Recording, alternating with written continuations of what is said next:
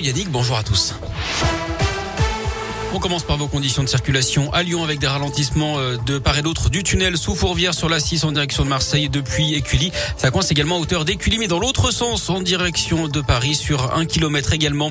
À la une, la bataille de l'entre-deux tours qui se poursuit ce matin. Le patron du Rassemblement national, Jordan Bardella, assure que le premier référendum organisé par Marine Le Pen en cas de victoire portera sur l'immigration. La candidate qui est en déplacement en région parisienne ce matin, elle a estimé que la France du président sortant est, je cite, une France qui s'arrête. Regrette notamment que son rival n'aborde pas la question de l'inflation. De son côté, Emmanuel Macron a averti que le vrai visage de l'extrême droite revenait en accusant son adversaire de vouloir revenir sur l'abolition de la peine de mort ou de s'attaquer aux libertés fondamentales des Français.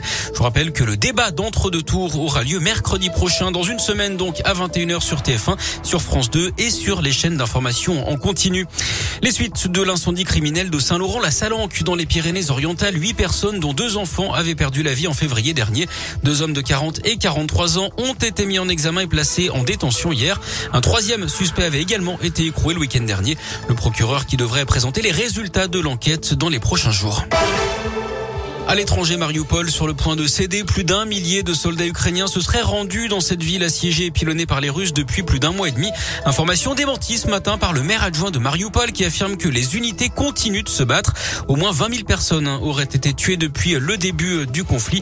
Kiev et les Occidentaux accusent les forces russes de vouloir recourir à des agents chimiques pour déloger les soldats ukrainiens retranchés dans la ville. Joe Biden, le président américain, a lui semblé accuser l'armée russe de génocide dans le pays.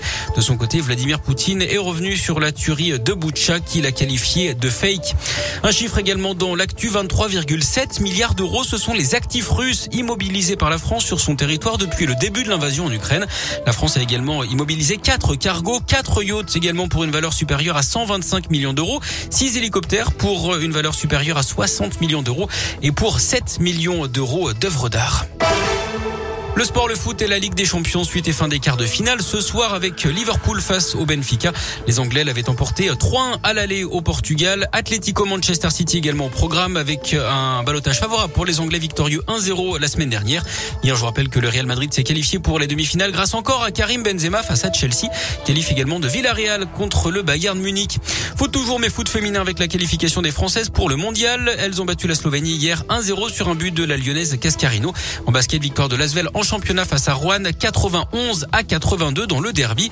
Et puis en tennis, c'est une première depuis 45 ans. Il n'y a pas de Français au deuxième tour de Monte Carlo. Bonzi, Humbert et Père ont pris la porte d'entrée côté favori. Le numéro mondial Novak Djokovic a lui aussi été éliminé pour son retour à la compétition.